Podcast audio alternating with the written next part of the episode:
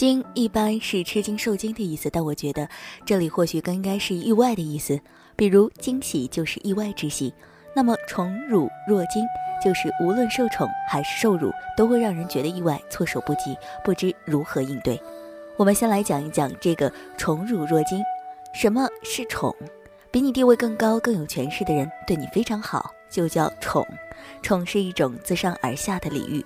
换句话说，你被人宠爱，说明你的身份比他低，你在他之下，这就是宠为下。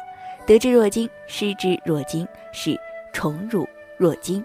得到觉得很意外，心想我怎么会受宠了呢？更害怕自己会失去这份宠爱，失去也会觉得意外，因为他原以为自己会一直受宠的，结果不但不再受宠，反而还受辱了。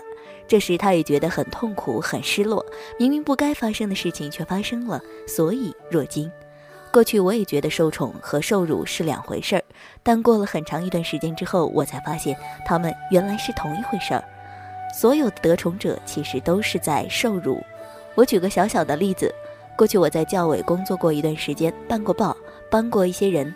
后来我帮过的人里有个老师，他经常带上老婆孩子，买点小东西来看我。后来他对我进行了疯狂的报复，我这才知道，他把我对他的好当成了我的一种施舍。一般人觉得我在宠他，他反而觉得凭什么你这样对我？所以不管我对他多好，他都觉得我在侮辱他。当他当着别人的面巴结你时，心中其实是有屈辱感的。这说明不要轻易的给别人一种他不需要的恩赐和关怀，因为这对他来说可能是一种伤害。我再举个例子。过去我们一旦出去吃饭，就会把没有吃完的打包拿给一些没有一起去吃饭的人。但后来我们就不这么做了，因为我们发现得到这些饭菜的人并不高兴，也不觉得光荣，反而把它当成了一种侮辱，觉得凭什么我要吃你剩下的东西？我又不是吃剩饭的。这样的例子很多。如果你的家庭条件很好，你去关怀一个家庭条件不好的孩子。而且又没有用对方法的话，就有可能让对方觉得不舒服，觉得你凭什么这么对我？很多人之所以不懂得感恩，就是因为这种心态。受宠得宠之后，他们会觉得自己地位低下，有一种屈辱感。